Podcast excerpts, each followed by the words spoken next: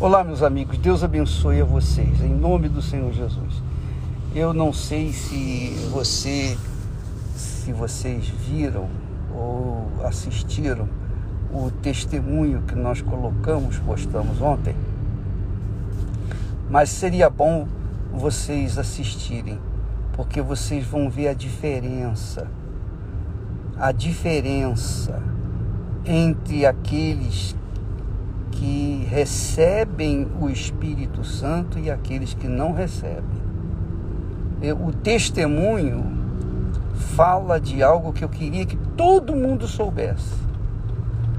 O foco desse rapaz era a namorada dele.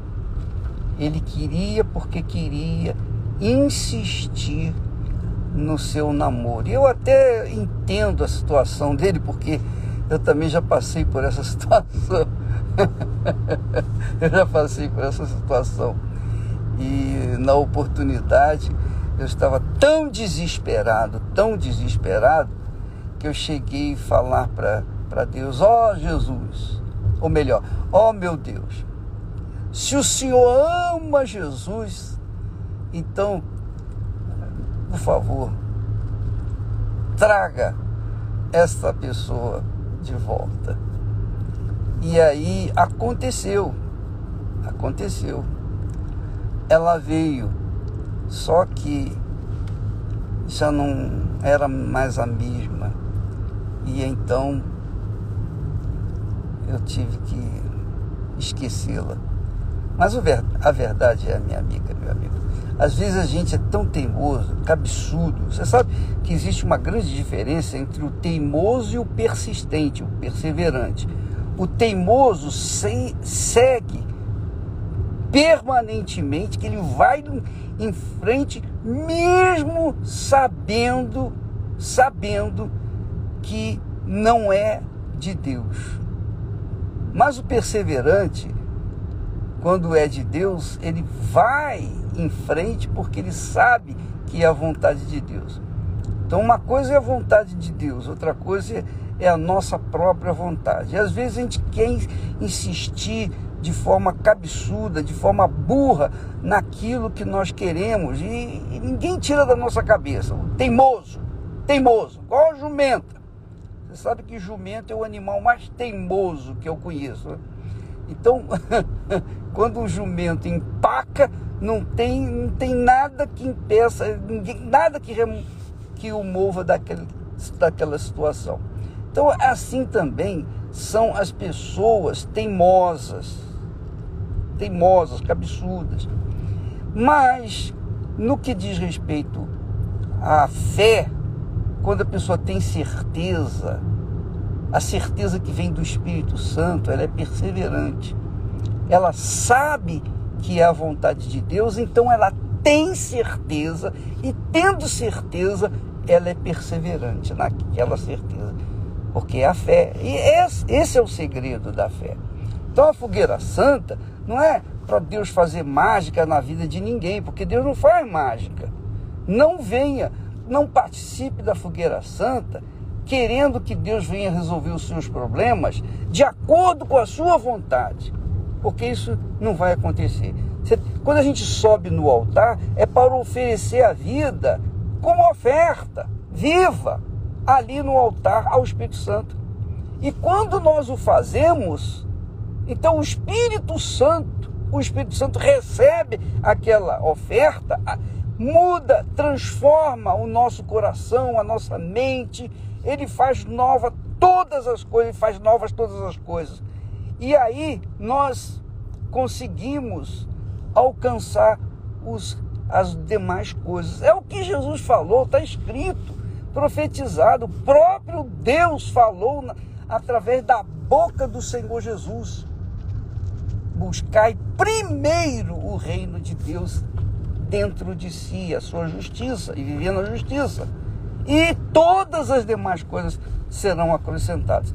Então, quando se busca o Espírito Santo, acima de tudo, quando se coloca toda a força na busca e no recebimento do Espírito Santo, aí sim todas as demais coisas vão acontecer de forma natural, de forma absolutamente natural. E aí a pessoa arrebenta mesmo. e eu posso falar isso para vocês. Eu posso falar, já não falo porque tá, pelo que está escrito, mas pelo, pelo testemunho que Deus me concedeu de ser a própria bênção. E Ele quer que você também seja a própria bênção. Não vá buscando bênçãos pontuais. Vá em busca do desejo, do maior desejo, de ser a própria bênção. Isso depende de cada um. Depende do desejo, da alma de cada um. A alma dirigida pelo Espírito Santo quer ser a própria bênção. A alma não dirigida pelo Espírito Santo quer a bênção de qualquer maneira. E esse testemunho que nós postamos ontem, ele fala por si.